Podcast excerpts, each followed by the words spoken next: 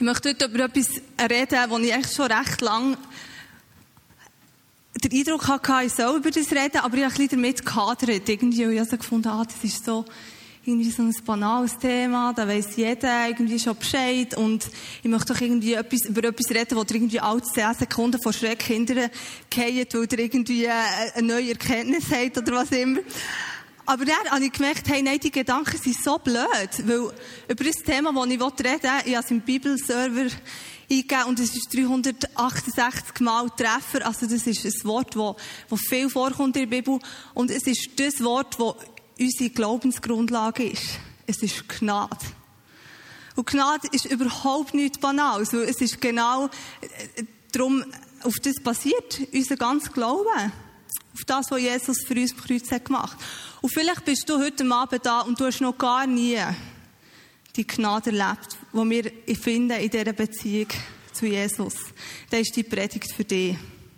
Aber die Predigt ist genauso für dich, wenn du schon u lang mit Jesus unterwegs bist und du hast das Wort Gnade schon u viel Mal gehört ich habe, ich habe selber realisiert, ich glaube, ich habe noch einen Bruchteil gecheckt von dem, was es heisst, wenn ich wirklich in der Gnade lebe. Wenn ich wirklich die Gnade in Anspruch ne-, nehme. Und ich möchte euch heute Abend herausfordern, auf die Entdeckungsreise zu gehen. Mit mir.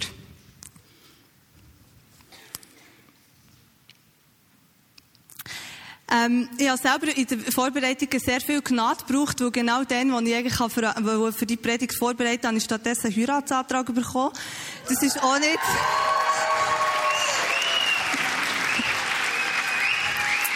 Ich meine, es ist, das ist natürlich auch nicht schlecht gewesen, oder? Ich kann es empfehlen. Nein, ähm, genau, ähm, darum habe ich wirklich, ich habe Gnade erlebt bei diesen Vorbereitungen. Ich habe mal ein Buch gelesen von Philipp Jensi. Und wenn ihr mal ein Buch wollt lesen das über Gnade ist, dann kann ich das Herrn empfehlen. Es heisst, Gnade ist mehr als ein Wort. Und ich habe beim Lesen wird einem so stark immer wieder vor Augen geführt, wie revolutionär, wie skandalös eigentlich die Gnade ist. Und manchmal haben wir so das Gefühl, ja, das ist vielleicht eher ein Konzept aus dem Neuen Testament, oder? Weil eben dort Geschichte ist, was Jesus für uns hat und so. Aber dann haben wir so überlegt, hey, aber eigentlich ist auch das Alte Testament voll von so Gnadengeschichten. Als Beispiel, der Mann, der das Volk Israel aus Ägypten hat rausgeführt, seine Karriere hat mit einem Mord angefangen. Das war ein Mörder. Aber wisst ihr, was es über Mose heisst? Es hat keinen Prophet gegeben, der Gott Angesicht zu Angesicht mit ihm hat geredet außer der Mose. Das ist krass, oder? Oder ein anderer Typ, der anstatt seine Verantwortung als König wahrgenommen hat und äh, in Krieg gezogen ist, hat er stattdessen lieber mit der Frau von einem anderen geschlafen. Und er heisst, wo, wo sie schwanger wurde, hat er gedacht, ah, das Hindernis tun wir aus dem Weg rum und hat den Mann umgebracht. Aber es heisst von David, er ist ein Mann nach Gottes Herzen gesehen, Apostelgeschichte 13.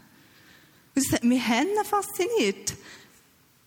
Und er, natürlich im Neuen Testament, das beste Beispiel der Paulus, von der Saulus, der zum Paulus wird, einfach weil er, weil er Gottes Gnade erlebt und sein Leben revolutioniert ist worden, ist er vom grössten Christenverfolger zum einem der absolut grössten Evangelisten geworden. Und ja, die, und die Bibel ist voll von so Geschichten. Und es stimmt, die, die Leute müssen Konsequenzen tragen von, von ihrem Handeln. Ich meine, David, der Sohn, eben, der aus dem Ehebruch gezeugt wurde, ist gestorben. Aber Gott hat Gnade vor Recht walten Und er hat mit diesen Menschen Geschichte geschrieben. Das finde ich extrem ermutigend, dass für einen Gott von der Gnade wir hören. Und wir werden in dieser Predigt recht viel einfach punktuelle Geschichten anschauen aus der Bibel, die die revolutionäre Gnade anschauen oder zeigen. Ich habe im Duden folgende Definition von Gnade gefunden. Es ist erstens die Gunst eines sozial-gesellschaftlich höherrangigen gegenüber einem sozial-gesellschaftlich auf niedrigerem Rang stehenden. Oder im religiösen Kontext heißt diese verzeihende Güte Gottes. Das kann aber auch heißen milde Nachsicht in Bezug auf eine verdiente Strafe. Es ist ein Strafnachlass. Synonym von Gnade sind zum Beispiel Freundlichkeit, Gunst, Erbarmen, Güte, Verzeihung, Barmherzigkeit oder in der katholischen Kirche die Absolution. Ich bin eher so, ähm, ich habe die Frage irgendwie bei Google gegeben, was, ähm, irgendwie, was bedeutet Gnade? Und er hat jemand eine coole Antwort gegeben, Gnade bedeutet, dass dir etwas zugestanden wird, worauf du eigentlich kein Anrecht erheben kannst. Und die Antwort von einer Elfjährigen hat mir auch gefallen. Sie hat gesagt, Gnade bedeutet, dass man einen verschont. Also, ich bitte um Gnade oder verschont mich bitte, ist eigentlich das Gleiche. Also Gnade ist ein Geschenk. Es ist etwas, das ich nicht verdient habe. Gott hat seinen einzigen Sohn auf die Erde geschickt. Dann, wo wir Sünder waren, wo wir es überhaupt nicht, absolut nicht hätten verdient. Und er hat das auf sich genommen, was wir verdient hätten. Und hat den Weg frei gemacht zum Vater. Und ich bin überzeugt, dass Jesus auf die Welt wäre gekommen und wäre gestorben am Kreuz, auch wenn du der einzige Mensch auf dieser Welt wärst gewesen. Das ist Gnade. Das ist die revolutionäre Gnade. Jesus ist für uns gestorben als einfach ein Geschenk, ein unverdientes Geschenk. Und jetzt mit Weihnachten, darum haben sie das Geschenk mitgenommen als Erinnerung. Ich freue mich schon, wenn Zara dann kommt. ähm, ist eine gute Erinnerung, oder? Ähm, vielleicht, wer von euch hat den Adventskalender bekommen? Ich habe sogar zwei bekommen. genau. Und, äh, oder dann machen wir jeden Tag ein Geschenk auf und das ist doch so eine Erinnerung. Gnade als Geschenk. Und ich weiss jetzt zum Beispiel, ähm, der Marius, seine Liebessprache ist überhaupt nicht Geschenk. Äh, vielleicht ist das jetzt schwierig zu vorstellen, aber du kannst dir vorstellen, einfach so macht jemand für dich das Ämtli. Oder, das ist doch auch cool. Es gibt verschiedene Liebessprachen, aber Gott redet genau deine Liebessprache. Genau. Und ähm, ich glaube, dass Gnade zwei Dimensionen hat. Und ähm, das, die erste Dimension von Gnade, eben das Geschenk, das bedingungslose Geschenk, das in der senkrechten Dimension. Er gibt mir das Geschenk. Und die zweite Dimension ist, wie ich meinen Mitmenschen und mir selber gegenüber leben. Also, ich bekomme Gnade und ich lebe sie ich nehme das, Geschenk in Anspruch. Im Verhalten anderen gegenüber mache ich sichtbar, was ich in diesem Gnadengeschenk habe bekommen. Und ähm, ich habe eine coole Definition gefunden. Dort hat äh, Darren Smith, ich kenne den überhaupt nicht, aber ich habe gefunden, er hat etwas Gutes gesagt. Gnade ist Gottes Berührung eines menschlichen Herzens und deren Widerspiegelung im Leben.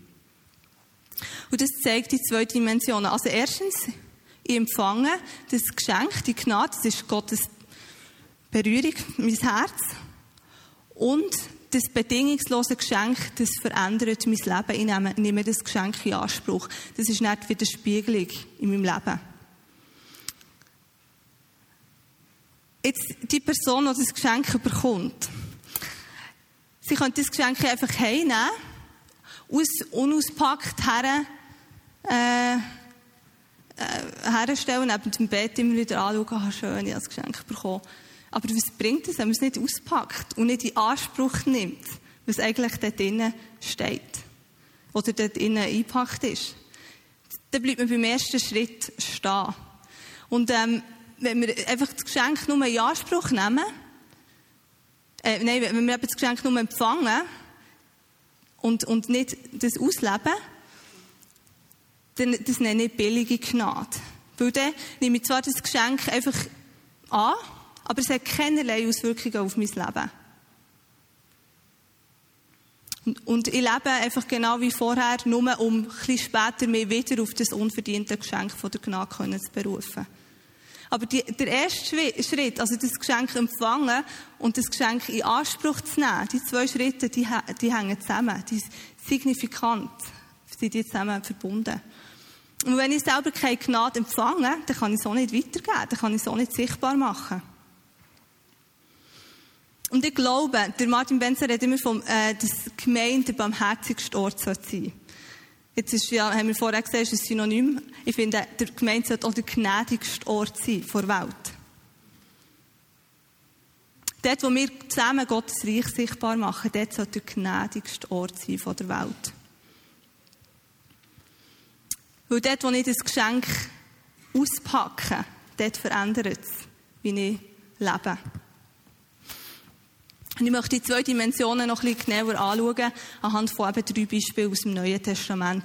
Und alle drei zeigen etwas von dieser skandalösen, radikalen Gnade und was es eben für Auswirkungen in meinem Alltag kann haben. Das erste Beispiel ist in Matthäus 20. Ähm, ich die, wir werden es nicht alles lesen, darum habe ich es äh, auf der Folie, ihr könnt es äh, schon daheim nachlesen, das lohnt sich, die Geschichten nachzulesen. Vielleicht kennen Sie das Gleichnis das ist von, von der Ar wo Jesus erzählt von den Arbeitern im Weinberg.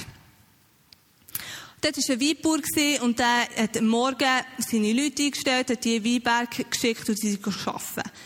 Am Mittag ist er nochmal in die Stadt gegangen, hat nochmal andere Leute äh, aufgegabelt, die sind auch in Weinberg arbeiten. Und am 5, am 3 und am 5 hat er nochmal das Gleiche gemacht. Am Abend haben sie sich da aufgeregt und er hat allen seinen Lohn gegeben. Und er hat allen gleich viel gegeben. Das sind die, die, die den ganzen Tag geschuftet haben. Ich bin mal in Israel es ist wirklich heiß. Also wir wissen nicht, in welcher Jahreszeit das passiert ist. Aber wenn das im Sommer ist passiert, also dann könnte ich auch nicht eine Stunde arbeiten. Es ist wirklich anstrengend. Und jetzt gibt doch der Typ, der Weinbauer, allen den gleichen Lohn. Und wir lesen, wie, wie, wie eben der Weinbauer zu diesen Leuten sagt, hey, regt ihr euch auf, weil ich grosszügig bin? Die, die Letzten, die werden die Ersten sein. Und das ist ein Bild für das Reich Gottes. Der Philipp Jensi, der spricht, äh, der redet in dem Zusammenhang von der skandalösen Gnademathematik. Also Gnade kann für unser Denken ziemlich unrecht tönen. Weil es eben unser gesellschaftliches Denken manchmal völlig auf den Kopf stellt. Weil die Arbeiter, oder, die haben Vergleich angestellt, haben gesagt, okay, ich habe so viel geschafft, der hat nur so viel, also sollte ich doch so viel verdienen. Aber Gnade ist für jeden Einzelnen ein Geschenk. Und es ist unabhängig davon, wie viel Gnade der andere überkommt. Ich habe Betriebswirtschaft studiert und also ich, ich kann die Rechnung alle nicht mehr aufstellen, aber dann muss man manchmal Funktionen berechnen und so. dann gibt es Funktionen und äh, man tut abhängige Variablen äh, braucht man für die Funktion zu berechnen. Und mir ist das so als Beispiel in Sinn für Gnade. Manchmal tun wir so Funktionen, sagen wir, äh, Gnade ist eine Funktion in Abhängigkeit von dieser und dieser und dieser Variable. Aber das ist nicht wahr. Gnade ist eigentlich unabhängig von irgendwelchen Variablen. Und die Gleichung, die geht bei Gott immer auf. Auch wenn sie bei mir vielleicht nie, nicht aufgeht, im ersten Moment. Es ist Revolution, näher Gnade ist Revolution, weil alle gleich behandelt werden, unabhängig von ihrer Leistung. Es ist ein unverdientes Geschenk. Und etwas, was mir, etwas, was mir bei dieser Geschichte sehr gut gefällt, ist, wo der, wo der, Guts, der Weingutsbesitzer da am 5 ist in die Stadt gegangen, hat er die Leute gefragt, hey, wieso steht ihr immer noch rum? Wieso arbeitet ihr nicht? Und die haben gesagt, ja, es hat mich nicht mehr wollen, es hat uns nicht mehr wollen. Und dann hat er, also komm, geht in meinen Weinberg arbeiten.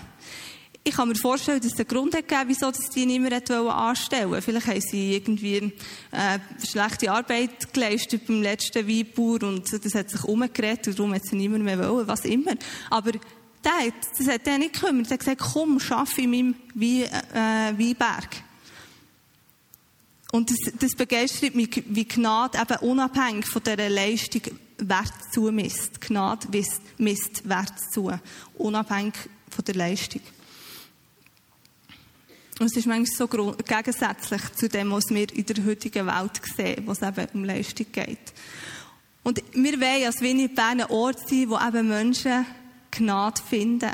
Wo Menschen aus dieser Stadt, aus dieser Region einen Ort finden, wo sie mit Gnade konfrontiert werden, dort, wo sie eben so oft mit Ungnade konfrontiert werden. Der Ort, das ist das, was wir zusammen sichtbar machen. Äh, wo sie einen Platz finden, dort, wo sie sonst nie jemand will. Und hier finden sie Gnade. Das zweite Beispiel finden wir in Johannes 8. Es ist das Beispiel von Jesus und der Ehebrecherin. Das habt ihr vielleicht auch schon gehört, die Geschichte. Es ist eine Frau, mit im Ehebruch äh, ertappt worden und die wird von den Gesetzeslehrern äh, vor Jesus geschrissen und sie wollen irgendwie, sie wollen ihn zu einer Antwort herausfordern, dass er ein Urteil fällt über die Frau. Und Jesus lässt sich von dem gar nicht gross beeindrucken. Das heisst, er hat irgendetwas auf den Sand gemalt und sie haben herausgefordert, hey, was ist deine Meinung? Was, äh, du dein Urteil fällen über die Frau. Und Jesus sagt dort, wer von euch ohne Sünde ist, der soll den ersten Stein auf sie werfen. Alle sind nah dies nah davon geschlichen und schlussendlich war gar niemand mehr da. Und Jesus hat die Frau gefragt, wo sind jetzt deine Ankläger? Hat dich denn keine verurteilt? Nein, Herr, antwortete sie. Dann verurteile ich dich auch nicht, entgegnete Jesus. Geh aber und sündige nun nicht mehr. Und die Geschichte ist voll äh, Sachen, die wir jetzt da rausholen können, aber ich möchte einen Punkt betonen. Und das ist für mich so ein die Überleitung von der ersten Dimension von der Gnade, die zweite Dimension, weil es kommt zum Vorschein, indem Jesus eben sagt, ich verurteile dich nicht. Das heißt, ich gebe dir das Geschenk einfach so. Aber er fügt noch zu, geh und sündige nicht mehr.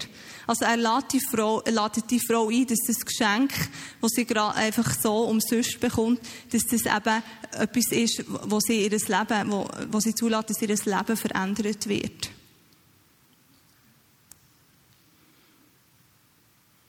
Ein drittes Beispiel finden wir mit, äh, im Lukas 7. Und dort ist Jesus bei einem Pharisäer zu Besuch und der hat Simon geheissen. Und äh, sie sind dort am Essen und plötzlich kommt ein unbetener Gast rein. Und alle haben genau gewusst, wer es ist. Das heisst, sie war als Prostituierte bekannt. Oder in einer anderen Übersetzung heisst, sie war für ihren unmoralischen Lebenswandel bekannt. Das heisst, die Frau hat den Stempel Sünderin auf der Stirn gehabt. Das haben alle gewusst. Es heißt, sie aber brachte ein Gefäß mit kostbarem Salböl. Sie kniete nieder und weinte. Ihre Tränen fielen auf seine Füße und sie trocknete sie mit ihren Haaren. Dann küsste sie ihm wieder und wieder die Füße und salbte sie mit dem Öl. Die Frau hat sich vor allen demütigt. Füßwäsche ist wirklich so ein Akt von der Demut gesehen. Sie hat sich völlig hingegeben. Sie hat Jesus ihr Wertvollste gegeben. Aber der Gastgeber ist darüber empört. Er hat gesagt, Jesus, wie kannst du dich von dieser Sünderin anlängen lassen, überhaupt? Wieso schickt Jesus die nicht weg? Weißt du nicht, wer sie ist? Aber Jesus hat in dieser Frau eine Frau gesehen, wo er eben das Geschenk von der Gnade schenken kann. Und er hat Jesus gesagt, schau Simon, ich wollte dir mal etwas erzählen. Ich wollte dir über die Auswirkungen von der Gnade etwas sagen. Und er hat dir das Gleichnis erzählt, dass sie zwei Schuldner waren. Beide hatten Schulden. Der eine hat 500 Denare geschuldet und ein Denar war etwa ein Tageslohn. Es mal angenommen, für die vielleicht etwa 180 im Tag in ihrer heutigen Verhältnis, das wären etwa rund 90.000 Franken. Der andere hat 50 Denare geschuldet, das wären also in dem Fall etwa 9.000 Franken. Beide haben ihre Schuld nicht können zurückzahlen und beiden ist die Schuld erlassen worden. Und Jesus hat dann Simon gefragt, was denkst du? Wer von diesen beiden liebt äh, der, der, der, der ihnen die Schuld hat erlassen, mehr? Oder in, einer anderen neuen Genfer, äh, in der neuen Genfer Übersetzung heißt, welcher von den beiden wird ihm gegenüber wohl größere Dankbarkeit empfinden? Und für Simon ist sofort klar gewesen, ist ja logisch, der Mann, der die größere Schuld hat erlassen bekommen. Dann hat Jesus wieder Bezug auf die Frau und hat gesagt, schau dir die Frau an, die da kniet. Als ich in dein Haus als ich dein Haus betrat, hast du mir kein Wasser angeboten, um mir den Staub von den Füßen zu waschen. Sie hat meine Füße mit ihren Tränen gewaschen und mit ihrem Haar getrocknet. Du hast mir keinen Begrüßungskuss gegeben. Sie hat mir unaufhörlich die Füße geküsst, seit ich hereingekommen bin. Du hast es versäumt, mir Gastfreundschaft zu erweisen und mir den Kopf mit Salböl zu salben. Sie hat meine Füße mit kostbarem Salböl gesalbt. Ich sage dir, ihre Sünden, und es sind viele, sind ihr vergeben. Deshalb hat sie mir viel Liebe erwiesen. Ein Mensch jedoch, dem nur wenig vergeben wurde, zeigt nur wenig Liebe. Mir scheint in diesem Beispiel, in dieser Geschichte, der Simon ist mega selbstgerecht gewesen. Ich glaube nicht, dass er sich selber als Sünder gesehen hat. Er hat gesehen, dass die Frau, die Prostituierte, die Sünderin war. Aber dass Jesus das Beispiel von den Schuldner bringt, das sind zwei Schuldner. Er hat nicht gesagt, also einer hat keine Schulden gehabt und der andere hat Schulden gehabt. Es haben beide Schulden gehabt. Beide haben es nicht können zahlen. Beide haben sie Gnade nötig gehabt.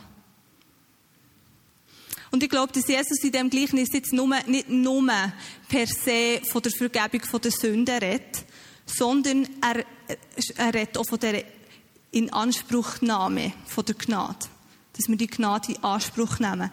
Ich glaube, dass ein Mensch, der viel Gnade in Anspruch nimmt, der sich, der weiss, ich brauche Gnade, der lebt es auch den anderen gegenüber in einem viel größeren Maß. Er zeigt den Mitmenschen viel mehr Gnade und viel mehr Liebe. Und da geht es überhaupt nicht darum, in diesem Beispiel Sünden zu relativieren und zu beschönigen zu sagen, ja, es macht nichts, viel Sündigen, dann kannst du schnell wieder viel Gnade erleben. Und das geht es überhaupt nicht. Aber es geht darum, aufzuzeigen, wie riesengroß das Gnadengeschenk war, das die Frau hat bekommen. Und es geht eben darum, zu zeigen, was es für einen Unterschied macht, wenn wir die Gnade in Anspruch nehmen. Und Ja zur Gnade zu sagen, das heisst, ich gebe das Recht auf, jemals eine Gegenleistung können zu bringen.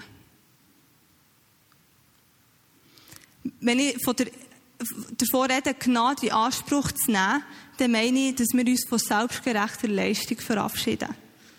Wir verabschieden uns vom Wunsch, mit unserem Tun irgendetwas zu erreichen. Oder verdienen. Und ich glaube, das Maß, wo wir eben nicht aus eigener Leistung versuchen, bei Gott irgendetwas zu erreichen, ist auch das Maß, wo wir anderen Menschen gegenüber Gnade leben. Und mir selber gegenüber. Und die Entscheidung, die treffe ich nicht nur einmal, sondern die treffe ich immer wieder. Der Simon, der hat verurteilt, der Simon der Pharisäer. Und ich glaube, dass Verurteilungen, die legen so Steine in den Gnadenstrom hinein. Weil, sobald ich verurteile, dann messe ich etwas. Und implizit erwarte ich dann ja eine bestimmte Leistung. Zum Beispiel von jemandem. Er hat erwartet, dass die, Sünde, äh, die Prostituierte einen anderen Lebenswandel führt, zum Beispiel. Oft stellen wir eine Skala und das Verhalten der Menschen an dieser Skala messen und verurteilen sie, weil sie vielleicht eben nicht einen gewissen Punkt auf dieser Skala erreichen. Aber dort hat Gnade keinen Platz.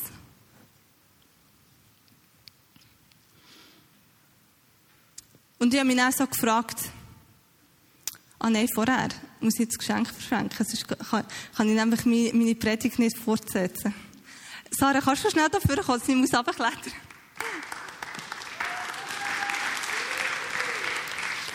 Schatz.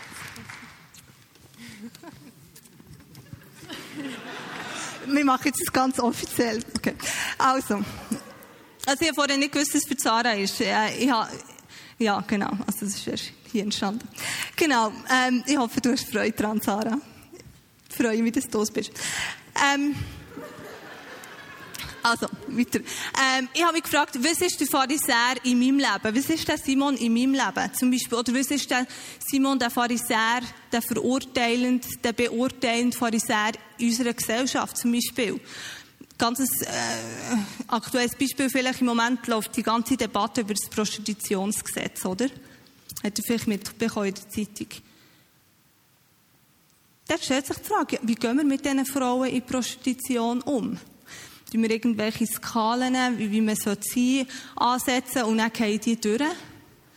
Oder tun wir sie in der Gnade anschauen und leben mit Gnade in dieser Debatte? Oder in meinem eigenen, ganz persönlichen Leben, ist mir ein Beispiel in Eine Person, also ich bin eine Projektleiterin und dann ist mir ein Fehler passiert äh, mit einer außenstehenden Person und die, die äh, Person hat nachher einer anderen Person ein Mail geschrieben und über mich nicht so positiv geredet. Sie hat einfach einen Fehler gemacht und bla bla.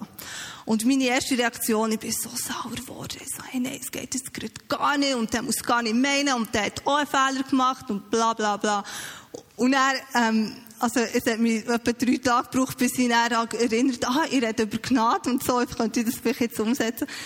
Dann ist mir nicht sofort in den Sinn gekommen, aber ähm, dann habe ich angefangen, die Person zu segnen. Ich habe gemerkt, ja, ich will nicht irgendwie eben verurteilen. Der ist jetzt bei meiner Leistungsskala durchgefallen. Der hat nicht das geleistet, was ich mir vorgestellt habe, sondern ich will aus der Gnade leben. Ich will die Person segnen. Oder, äh, wir haben, äh, vor ein paar Tagen so einen Brunch für Frauen in Verantwortung. Und, äh, dann war dort eine Frau, sie ist irgendwie in einem politischen Amt, ich glaube, für einen Gemeinderat oder so. Und sie äh, ist in einer Partei aktiv und ich ähm, ein bisschen herausgefordert bin damit. Und, ähm, und dann hat sie gesagt, weißt du, es ist echt schlimm, ich muss mich immer rechtfertigen, dass ich in dieser Partei bin und, und so. Und das ist, äh, vor Christen muss ich immer eben da irgendwie sagen, begründen, warum das ich da bin. Hey, ich habe mich so etwas vorher ertappt gefühlt. Und ich wusste, ich bin genau so eine, die würde sagen, wie kannst du nur in dieser Partei aktiv sein? Wenn du vielleicht noch mit, passives Mitglied sein, würde ja vielleicht noch gehen, aber aktiv. Und dann, ich habe mich so ertappt gefühlt. Also gemerkt, hey, nein.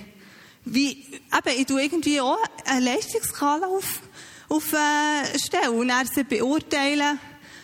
Und das ist so nicht das, was ich leben will. Oder bei mir persönlich selber. Wie oft falle ich irgendwie, fange ich an, mich selber zu verurteilen, falle ich in ein Leistungsdenken rein und habe Mühe, mir selber zu vergeben. Wie oft weiss ich eigentlich um das unverdiente Geschenk von der Gnade, aber ich nehme es gar nicht in Anspruch, eben in so alltäglichen Situationen. Der Philipp Jensi hat gesagt, wie können wir uns selber gegenüber nicht vergeben angesichts all dessen, was Gott uns vergeben hat?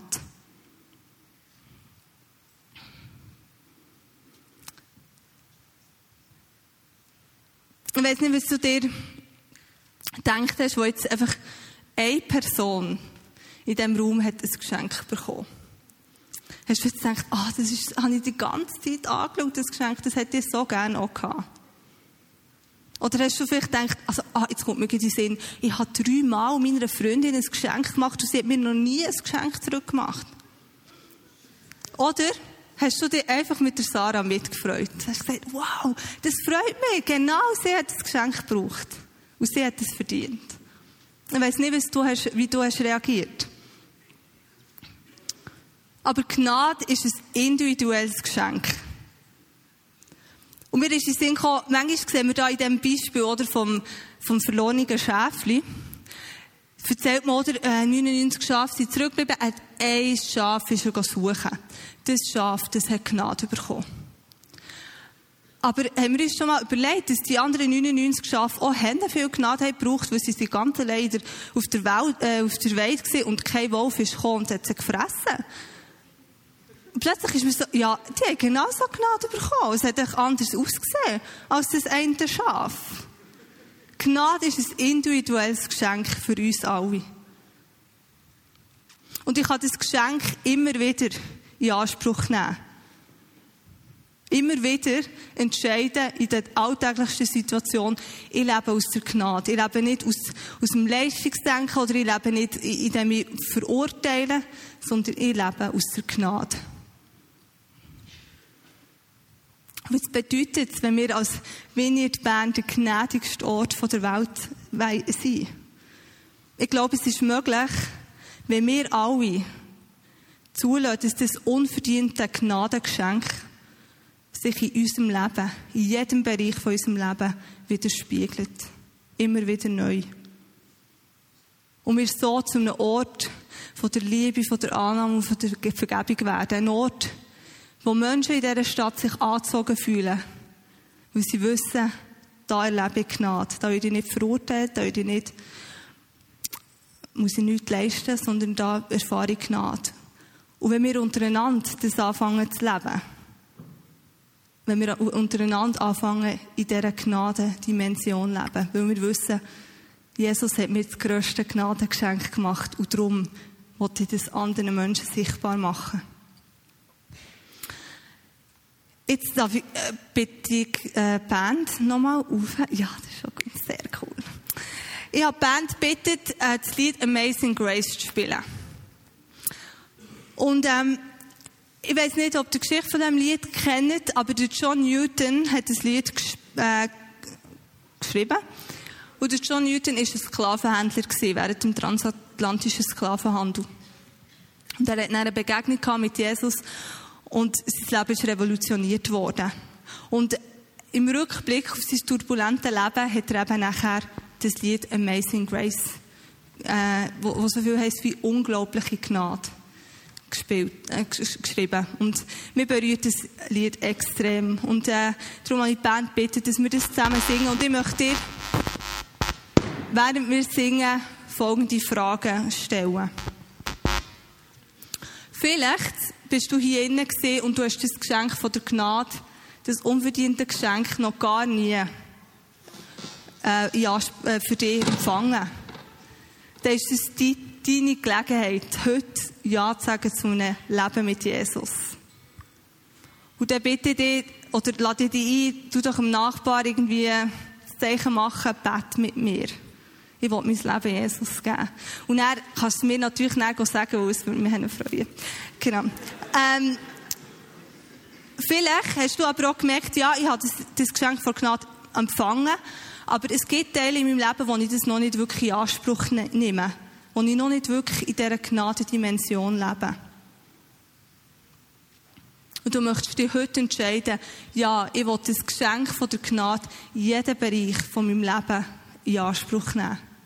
Und vielleicht merkst du auch das mit dem Beurteilen, mit dem Skala aufstellen und, und Menschen oder dich selber an dieser Skala zu messen und du willst frei werden von dem. Du willst dich entscheiden, anstatt zu verurteilen, in der Gnade zu leben. Dann möchte ich auch dich einfach einladen, mach das fest mit Jesus. Wir werden jetzt alle aufstehen und ich möchte dich einladen, dass du dir die Fragen überlegst und mit Jesus anfängst darüber reden. Und einfach weisst, er ist so etwas von begeistert von dir. Er liebt es, wenn du das Gnadengeschenk zuerst mal empfängst und das Gnadengeschenk dann auslebst in jedem Bereich von deinem Leben.